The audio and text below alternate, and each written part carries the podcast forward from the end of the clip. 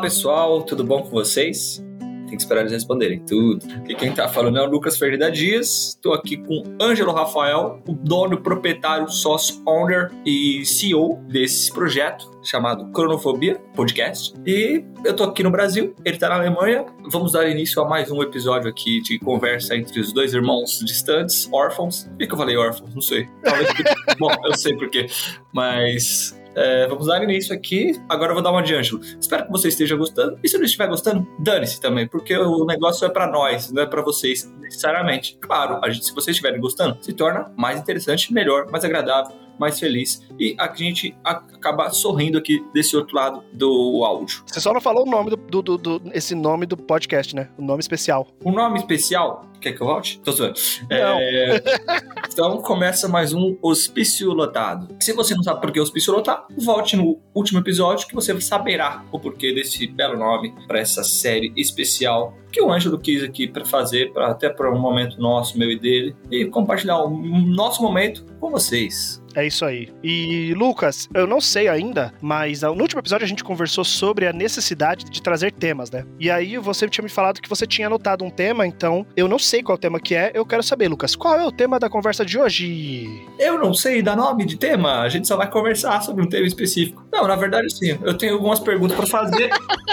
eu pensei que o tema era não saber temas. Aí eu fiquei, puta, Lucas, sério que esse é o tema? Ah, Mas a gente pode falar sobre isso outro dia também. Outro dia. Não, o tema é o seguinte: eu vou fazer perguntas é sobre um assunto específico que é comum a nós dois e a gente vai comentando sobre, certo? Então, a primeira pergunta: bom, os ouvintes sabem que nós somos órfãos, né, de pai e mãe né, onde nós perdemos nossos pais, nossa mãe em 2007. E madrasta também. E madrasta também, verdade. Caceta, né? Às vezes você esquece. Às vezes eu esqueço. Ficou. Ele, é que vocês não estão vendo, pessoal. Ele ficou meio constrangido aqui em responder essa pergunta. Ah, mas é, mas é foda, é foda. A própria pausa dramática. Não, eu esqueço também. Na verdade, não é. Pô. Eu vou até escrever uma coisa aqui no chat da conversa. Às vezes eu esqueço também isso aqui, ó. Ah, tá. Sim. Eu esqueço. Às vezes eu esqueço, cara. E é foda. É... É, eu, não, eu não tenho como esquecer disso.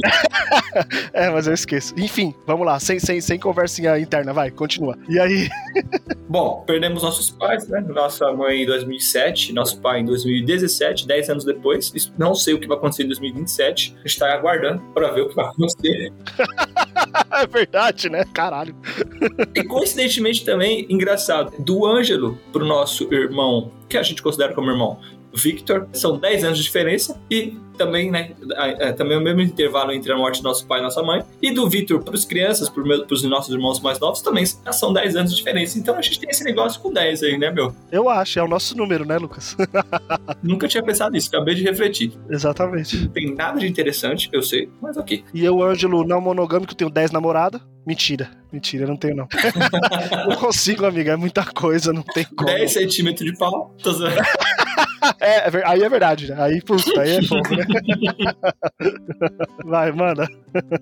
Enfim, bom, e aí vocês sabem disso, né? E aí é o que eu queria falar hoje, assim, sobre perguntar. Primeiro, eu sei que são coisas diferentes. Talvez a gente até falou sobre isso, mas eu queria abordar de uma forma um pouquinho diferente. Qual morte você sentiu mais, do pai ou da mãe? Pô, que pergunta pesada. Boa. Eu acho diferente, difícil, mas assim, eu acho que a morte da mãe foi complicada porque a morte da mãe foi complicada porque a gente era adolescente, tá ligado? A gente tava na escola. E o pai, ele ficou muito mal, tal, tipo, tanto emocionalmente quanto fisicamente, operações, operações, operações e tal. E tipo assim, você tem que dar um banho no seu pai de cadeira de roda é uma experiência que você leva pra sua vida, sabe? Mas é uma experiência boa ou ruim? Eu acho que boa. Eu acho que boa. Eu acho que coloca as pessoas numa perspectiva humana muito grande, assim, que todo mundo é gente. Eu acho uma experiência top, velho. Você dá banho no seu pai. Sim, é uma experiência que te leva pra um lugar de proximidade, de humanidade, assim, de pessoa. Tipo assim, mano, a gente é tudo merda e a gente tá junto nessa, e você e eu, e você, tá ligado? Eu preciso de você, você precisa de mim, nós precisamos de Cristo até o fim. O fim. Então, e a morte do pai, ela não foi uma morte tão solitária quanto eu acho que foi a morte da mãe, no sentido de, pô, a gente era adolescente e a gente perdeu um bastião da nossa família, que a gente há de concordar.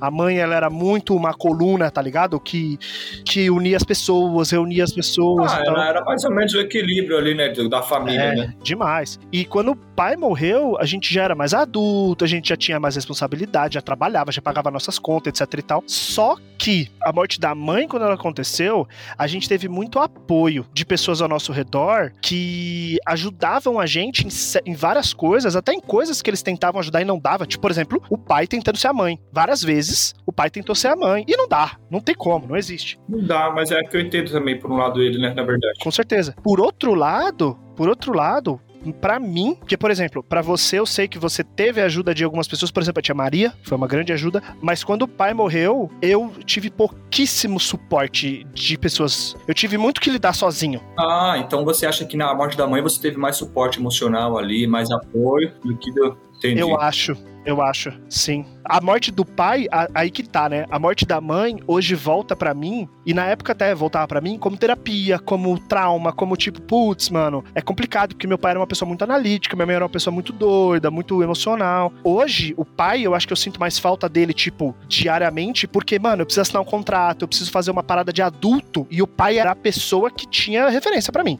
nesse sentido. Aí que tá. Qual é a resposta à sua pergunta?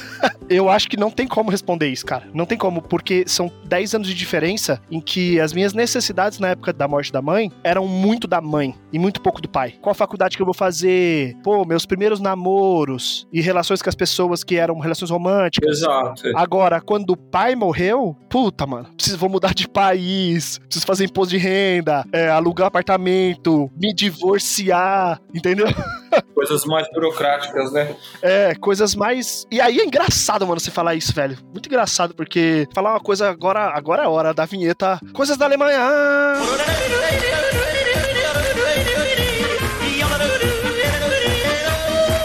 Falar uma coisa rápida da Alemanha, porque eu pensei numa frase agora que, que você vai achar interessante. Hoje, eu tava no trem vindo pra cá pro trabalho, que eu tô no trabalho gravando esse podcast, e pela primeira vez, o, o trem aqui, tipo assim, você compra o ticket e você guarda no bolso, e não tem catraca, não tem nada. Se um fiscal te parar e te pedir o ticket, você mostra, aí o cara vai escanear e você continua sua viagem. Se você não tiver ticket, é uma multa de 60 ou 70 euros, não lembro agora. E eu compro um ticket mensal, né? Um ticket que eu compro lá, pago 60 euros, e ele vale pelo mês todo. Hoje, no último dia do meu ticket, os fiscais entraram no trem. No trem. Cacete. Faltava uma hora pro meu ticket expirar e os caras meteram lá e, e, e, fiscalizaram. Duas coisas. Primeiro, que bom que foi faltando uma hora. Segundo, eu nem lembrava que o ticket expirava. Ou seja, cheguei no trabalho, já comprei um ticket novo. E aí, o que, por que eu tô falando isso? Porque a primeira coisa que eu pensei é, aí ó, e depois fala que Deus não existe. Como não, mano? Como que não existe?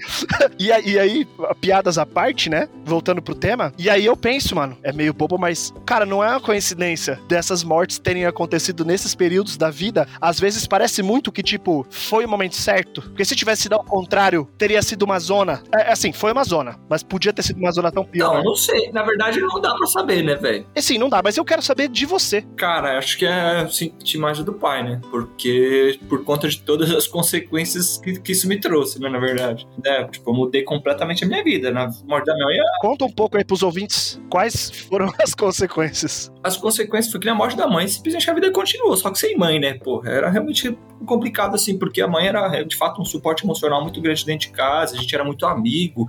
Eu sempre fui muito parecido com a nossa mãe, né? Tipo, de jeito, tudo mais. Então, era complicado também. Todo mundo que me olhava, ah, eu vejo a Suzy em você, eu vejo a Suzy em você. Nossa mãe chama Suzy, para quem não sabe. Então, é, a morte da mãe, de fato, foi algo que foi muito difícil, sim, mas a morte do pai foi muito mais trouxe muito mais consequências práticas na minha vida, assim, realmente mudou minha vida. Eu passei a cuidar de duas crianças do nada, com 26 anos, virei praticamente pai com 26 anos, pai solteiro. Claro, tive ajudas muito importantes, como a da Tia Maria, que você falou, né, foi, pô, essencial, que cuidava das crianças enquanto trabalhava, enfim, fora as outras consequências burocráticas, de inventário, de presa, de... Quantos anos as crianças tinham quando o pai morreu? As crianças tinham seis anos, iam fazer sete, né? É, então, pô, você é, tipo, você adotou duas crianças, né? Já estão com 11 11, vão fazer 12, ou seja, faz seis, seis anos? Seis anos. Seis anos, seis anos, né? É isso. Não, foi 2017, agora 2022. 17, 18, 19, 20, 21, 22, cinco anos. É, cinco anos. E... Ah, e que elas, ah, elas iam fazer sete, tá certo. Elas fazem aniversário no fim do ano, verdade. Uhum. Então, de consequência prática mesmo, assim, pô, não tem comparação nenhuma tá ligado? É, enfim, e aí para mim essa é a minha experiência, né, com a morte dos dois, assim. Quer fazer mais alguma pergunta sobre isso? Eu tenho outra pergunta. Não, pô, muito bom. Aliás, parabéns, que bom. Ótima pergunta, velho. Pô, parabéns. Não, mas tem, o, tem outra que vai ser boa também agora. Follow up, manda. O que, que é follow up? É isso que você vai fazer agora. Pode falar. É que follow up, né, tipo, na, na, área comercial é seguir o cliente, né, seguir o... Ah, é? Não, não, follow up na área do jornalismo é, beleza, eu fiz uma pergunta, respondeu, agora tem uma pergunta que liga nessa, que vai aprofundar. Liga, liga, vai aprofundar. E hoje, assim, analisando a sua vida hoje, de quem você sente mais falta? Da de, mãe. Da, da, presença de quem você sente mais falta, assim. Da mãe, com certeza. De longe, eu acho. Porque o pai, como eu falei. Ah, calma aí. De quem você sente mais falta, sim. É complicado essa pergunta. É, é não, essa pergunta não tem como responder. Eu ia fazer a pergunta, tipo, se você pudesse escolher só um pra estar aqui hoje, quem você escolheria? Mas é complicado escolher entre um pai e uma mãe, né? Eu, é, eu não conseguiria difícil, escolher. É, difícil, difícil. Eu conseguiria. É o que eu tô dizendo. Assim, depois que a mãe morreu, vamos supor que a mãe voltasse ou o pai pudesse voltar. Ou seja, a gente não tá falando sobre, ah, quem que você queria que não tivesse morrido. Não, porque não tem como saber. Sim. Não tem como saber. A mãe, ah, como é que eu vou explicar? O pai, ele teve uma relação com a gente, eh, ele começou a ter uma relação mais próxima com a gente emocional depois que a mãe morreu. Até a mãe morrer, o pai era um pouco afastado nesse sentido de emoção. Ele sempre foi um cara que trabalhou pra caramba, sempre foi um cara que sempre cuidou das burocracias, das coisas de família desse sentido. E depois que a mãe morreu, que ele começou a se aproximar mais emocionalmente da gente. O que trouxe alguns problemas também, por quê? Porque às vezes ele não sabia muito bem como aproximar. E aí ele usava alguns subterfúgios, como às vezes o pai era dramático, do mesmo jeito que eu sou, eu entendo, mas às vezes o pai era dramático, às vezes o pai fazia chantagem emocional, às vezes o pai fazia chantagem financeira com a gente. Então, rolava isso. Quer dizer que a mãe não fazia? Não lembro. Não sei, faz muito tempo. Mas a minha escolha é, se, se pudesse hoje chegar aqui na minha porta com uma malinha, falar, ah, voltei. Na verdade, eu só fui viajar, não morri. Eu escolheria a mãe, com certeza. Porque eu acho que o tipo de apoio que eu preciso hoje é muito mais. Um apoio de um abraço, um apoio de um encorajamento, uma pessoa pra estar. Tá... Sabe aquela coisa, aquela piada, tipo, pô, mas a, a mina não me achou bonita, mas não me achou bonito, mas minha mãe me acha. Então, não tem mãe. É, exato. Você é feio mesmo, não adianta. Não tem o que fazer, eu queria, eu queria muito isso, sabe? Eu queria muito alguém para eu poder sentar e ter algumas conversas que, mesmo se o pai tivesse aqui, eu não teria com ele, conversas no tom mais emocional. Ia ser bom, por exemplo, ter o pai junto comigo para entender, para eu falar assim, putz, pai, preciso resolver um BO e você é o cara que resolve BO. Meu pai era um ótimo resolvedor de BO. Seria legal. Mas a mãe me economizaria meses de terapia e estaria mais próximo emocionalmente. Então eu, sem dúvida, mano, a mãe. Desculpa, pai e mãe, olhando pro céu, é. falando. e você? então, justamente por conta de toda essa mudança prática, eu escolheria meu pai assim, falar, ó, pai, volta aí, resolve todas essas merdas aqui que você me deixou. Na moral, né? Cuida dos seus problemas, né? É, Pelo amor de Deus. Volta e resolve tudo isso aqui que eu não tenho nada a ver com isso. de fato, acho que essa parte burocrática, nossa, mudou minha vida completamente, né? Isso que me, me, me tira o sono hoje. E eu durmo bem, hein? Pior que eu durmo bem. e outra coisa que eu acho interessante também, cara, que eu tava refletindo sobre isso, é como a figura. Hoje eu, eu Lucas, entendo isso por conta do papel de, paternidade, de paternidade. Mas eu tava pensando que é, é legal se ele tivesse hoje para eu falar, porra, mano, você era embaçado, na verdade, pros pais, na verdade. Por que embaçado? Mano, é incrível como isso é o normal, o esperado, a expectativa que a gente tem sobre pais, né? Pai e mãe. Mas é incrível como os pais fazem tudo, mano. É incrível. Pros seus dependentes, tá ligado? E eu acho isso muito da hora, assim, se ele tivesse falado, caramba, da hora, mano. Obrigado por ter Embaçado feito mesmo. tanto por nós. Porque, mano, é... porra, olha a evolução da nossa vida. De fato, a gente cresceu. É, quando a gente nasceu, ele era, a gente era uma, a gente tinha uma boa condição, muito melhor que outras pessoas, mas nada se comparado ao que a gente tinha quando ele faleceu, né? A gente Sim, melhorou bastante vida graças ao trabalho dele, as trambiques, enfim, dane-se o que ele fez. Mas eu tenho certeza que ele fazia, que mesmo lá no começo, né? Lembra? Ele fazia questão de, mano, sei lá, nas férias, vamos fazer alguma coisa. É, mano, ele se desenrolava todo e fazia questão disso, tipo, de, mano, deixar a gente o máximo confortável possível. E eu vivo muito isso hoje tá ligado? Eu, eu vivo muito isso hoje de, é, sei lá, vai, sei lá, por exemplo, segunda-feira. Segunda-feira eu trabalho o dia inteiro, chego segunda e quarta. Chego em casa ainda às 17, daí fico da, daí tem aula de futebol, tem que levar pra aula de futebol, tem aula de não sei o que lá, tem que levar pra. Mano, eu fico das, das 19 horas até as 21 com eles na rua. Aí chego, tem que acompanhar no, no, no na, na, no jantar. E janta e vai tomar banho. Aí, tipo, 22 horas, por isso que eu vou dormir tarde, porque das 22 é o horário que eu fico livre, que é o horário que eles vão dormir. Mas eu falo, cacete, mano, é trabalhoso. Então, é, acho que falaria coisas bacanas para ele é, hoje, assim. Então, ah, enfim, é isso. Não, demais, é isso aí. Eu acho interessante, pô. E eu tenho uma pergunta para você. Na verdade, posso fazer uma pergunta? Eu queria saber, é, eu queria saber, assim, para as pessoas que estão ouvindo esse podcast e têm pais, eu queria saber, na verdade, duas, duas perguntas. A primeira é, qual é a dica que você dá, ou qual é o, se você, sim, tiver uma dica para as pessoas que têm pais ainda, que têm pai e mãe, e dois, se tem alguém ouvindo esse podcast que recentemente perdeu o pai ou a mãe... Porra, mano, eu ia fazer essa eu ia falar isso pra você, Cristo. Seria a terceira e última pergunta. Responde a minha primeiro, então, e aí a gente vai pra essa. Quem tem pai, assim, a gente descobre isso depois de adulto, né? Nossos pais não são heróis imbatíveis, tipo, é, isentos de erros e, né? Mano, eles são pessoas normais, na verdade. Eu acho que vendo hoje, acho que a gente nunca aprende a ser pai e mãe, a gente simplesmente vai sendo, né? Então, tipo, para quem tem pai, o que eu falaria, mano, inverte um pouco o papel, tá ligado? É, entenda que seus pais são humanos, vão errar pra cacete, e que você também erra, e aproveite o máximo, na verdade. Não tem como falar outra coisa. Mano, a gente não tem pais, então mano, não tem como falar outra coisa, não. Aproveite o máximo possível. É, não, acho que é isso que eu falaria. Não tem, porra, eu sei que isso é muito clichêzão, né? Você falaria coisa, alguma coisa diferente? Não, não, eu acho que é bem clichê também, mas eu diria para as pessoas conversarem com os pais e terem situações menos familiares e mais uh, amigáveis, vamos dizer assim. Uh, chama seu pai para tomar uma cerveja. Sim. Assim, chega nele e fala assim: pai, hoje vamos lá no bar do seu mané e a gente vai tomar uma Kaiser gelada e a gente vai trocar ideia. Eu quero que você me conte histórias de quando você era solteiro. Porra, isso é demais. Do seu primeiro emprego. Ou tipo, pô, o Lucas postou no Instagram dele esses dias que ele encontrou a carteira de trabalho do meu pai e meu pai tinha falado que começou a trabalhar com que 14 anos, né? E aí o Lucas achou a carteira de trabalho do meu pai e as histórias que o pai contava sobre a vida profissional dele é tudo verdade. Porque ele achou a carteira de trabalho e tá lá, meu pai registrado com 14 anos. Aí meu pai falava que foi office boy, aí tava lá o segundo registro dele, office boy. E é muito legal saber esse tipo de coisa, porque seus pais são pessoas, o ser humano, a gente tem muita vontade de contar mais sobre a gente, das pessoas saberem mais sobre nós. Então, pô, chama seu pai ou sua mãe separado ou junto que seja para tomar uma cerveja e trocar ideia, pra vocês se conhecerem melhor. Porque às vezes eles têm histórias incríveis para contar e você nem tá ligado, porque toda vez que vocês conversam, é, é conversa de pai e filho. Exato. Não é mano. conversa de brother. Exato, velho. Então, é muito bacana quando a gente conta um caso da nossa vida pra algum amigo e tudo mais, né? Cara, eu percebo que, mano, é difícil a gente ter esses momentos com, com, com nossos pais ou familiares, assim, né? É, eu acho da hora, sei lá, quando eu encontro os tios, a própria tia Maria, e eu pergunto coisas muito específicas do passado. Cara, eu vejo o prazer que eles sentem em contar, tá ligado? Tipo, nossa, meu, na minha época, tipo, sei lá, eu falo, pô, tia, você namorava bastante? Um exemplo assim, né?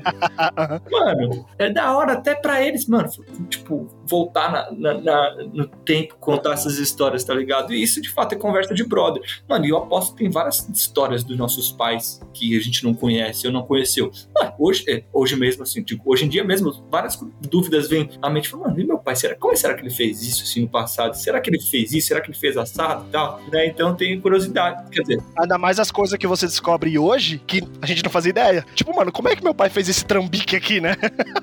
tem uma coisa que é importante muito importante as pessoas saberem que é gente velha é sozinha. Gente velha é sozinha. Pô, a gente tá com 30 anos, mano. É cada vez mais difícil fazer amigos, mano. Novos amigos. E aí só vai ficar pior, só vai ficar pior. Então, quando você chega pra uma pessoa que é mais velha e você fala, quero ouvir você falar da sua vida, mano, a pessoa vai falar, porque gente velha é só. Por isso que tem um monte de tiazinha no Sesc, por isso que a tiazinha conversa com a caixa do mercado, porque é uma pessoa solitária. Qualquer chance que ela tem para trocar uma ideia, ela vai agarrar. Então, é isso. E a gente tá quase nosso tempo aqui, então, voltando lá, sua primeira pergunta, sua pergunta que você ia fazer, pode fazer. Faz aí a pergunta. A última pergunta. E o que você falaria para as pessoas que eventualmente perderam, né, o recentemente ou não, ou até mesmo que as pessoas um dia vão perder, tá ligado? Quer dizer, todo mundo vai perder um dia. Porque a pessoa pode não ter perdido, mas ela, o nosso maior medo quando era, sei lá, é perder os pais, né? Sei lá. No nosso caso, estamos falando de uma coisa muito particular, mas que é comum a muita gente. Não a todos, porque tem gente que não tem boa relação com os pais, mas enfim. O que eu diria para as pessoas começa em o luto é uma merda, não tem nada o que ninguém falar para você que vai ajudar, você tem que sentir e é sozinho. O luto do Ângelo foi completamente diferente do luto do Lucas, mesmo que a gente tenha perdido a mesma mãe e o mesmo pai. E o meu luto eu tive que viver ele do meu jeito, o Lucas teve que viver ele do jeito dele, e o máximo que a gente pôde fazer é estar lá um pelo outro. Mesmo assim, não tem nada que eu pudesse chegar pro Lucas e falar para ele que ia melhorar. Não, é muito difícil isso, mas hoje, por exemplo, tem uma amiga minha, um afeto meu, que o pai dela morreu esses dias. E a mensagem que eu mandei para ela foi: não tem nada, nada nada que eu posso falar que vai deixar sua dor menos dolorida. O que eu posso fazer é me oferecer para estar do seu lado. E no caso eu tô aqui na Alemanha, ela tá no Brasil, então eu falei que tem algo que eu possa fazer, conversar. Você tá falando agora que não tem nada que possa falar, então por que você tá falando tanta coisa? Não, mas eu tô. Eu tô brincando. Porque não é sobre dizer, entendeu? Não é sobre dizer, é sobre falar, é sobre estar lá, entendeu? E tem que ir até o final. Porque se a pessoa virar para você e falar assim, beleza, tem esse BO que eu tenho que resolver aqui e não tô com saúde, você vai ter que resolver, você vai atrás. Então, para mim, o maior conselho que eu falo pra pessoa que acabou de perder o pai, que acabou de perder a mãe, ou que um dia vai perder, é entenda que a morte é normal, natural, né? Darwin, no seu livro Origem das Espécies, ele fala que a evolução, a caneta da evolução é a morte, não é a vida. Uhum. Porque é só com a morte que as espécies se diferenciam. E eu acho que, mesmo a gente estando num outro lugar da evolução hoje em dia, eu continuo achando que é isso, cara. A morte, ela ensina muita coisa que demora pra você aprender. Não apressa, vive o luto, chora mesmo, é uma merda, é triste, mas entende que uma hora esse luto, essa dor vai virar memória. E na hora que vira memória, é uma delícia sentar e conversar com uma pessoa e falar: Puta, você lembra quando o pai fazia essa, essa coisa? Puta, era. E a mãe? Ela fazia isso, pô, é verdade. Então a minha dica é essa, e a sua? A minha é, cara, leve isso do- da forma mais leve que conseguir, embora não seja fácil. Fale sobre a morte, fale sobre a morte de uma forma tranquila, porque é normal. E acho que talvez a dica de ouro. Dica de ouro. Não busque explicações, Eu também acho. tá ligado? Tipo, não busque explicações por quê. Mano, porque assim a gente nasce e morre, velho. Então, se morreu de uma forma trágica, morreu de uma forma natural, morreu quando não tinha que morrer, não sei, morreu, velho. Felizmente, entendeu? A vida, pra quem tá aqui, vai continuar. Uhum. Entende? Vai ser triste, como você falou? Vai. É o luto? É. Mas, pô, beleza. Respira fundo e fala, beleza, como é que vai ser daqui pra frente? Segue o. Ó, A gente viu isso muito acontecer porque, por exemplo, a morte da mãe. Ah, isso os ouvintes não sabem, né? A morte da mãe foi o meu pai no volante bateu o carro. É, exato. Então ele se culpou muito, né? Meu pai se culpou, ele ficou tentando entender e se culpando muito. A morte do meu pai e da minha madrasta foi juntos eles andando de moto, com o meu pai no volante, não, no guidão, né? e a família da minha madrasta ficou muito querendo ir atrás da razão, do porquê, Como foi? Porque. É, como foi exatamente. E eu, tipo, olhando de fora, pensando, mano, não tem, não tem que. Não tem, mano. Let it go. A vida acontece, a morte acontece e você tem que olhar pra frente. Porque saber essas coisas não diminui o seu luto, não diminui a luta. não traz de volta. É. Não traz de volta. Então, mano, é isso. Boa, ótima dica. É, Lucas, você tem mais algo a falar nesse assunto? Não, peço desculpa só pra quem achou um assunto. Não, pelo amor de Deus, não pede desculpa bosta nenhuma. Ah, então peço desculpa. Ótimo assunto. Não, esse podcast aqui é sobre tudo. É, eu peço desculpas porque, de fato, às vezes eu não vou saber falar coisas tão, tão culturais assim, tão de inteligência como o Ângelo, né? Mas essas coisas emocionais, assim. Ah, Lucas, se liga. Não lembro se tem musiquinha no, no- no- no- durante o podcast sobre isso que é editado, mas se for possível, coloca uma musiquinha alegre, hein? Não vai colocar música de. Isso, não, não põe drama, não, não, não. Tem que ser uma musiquinha felizinha, porque é um assunto que a gente fala e a gente sorri falando. Não é um assunto que a gente fala triste, não. E que eu acho que como deve ser. Escutem outros episódios do podcast também, não só os episódios com o Lucas, tá bom? Eu sou legal também. É, se vocês quiserem mandar perguntas. Muito mais que eu.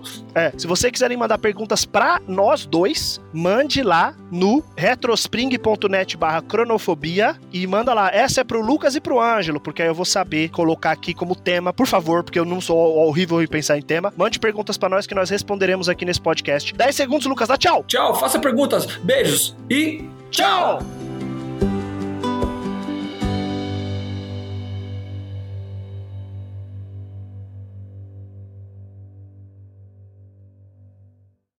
Este podcast foi editado por Fê Gomes.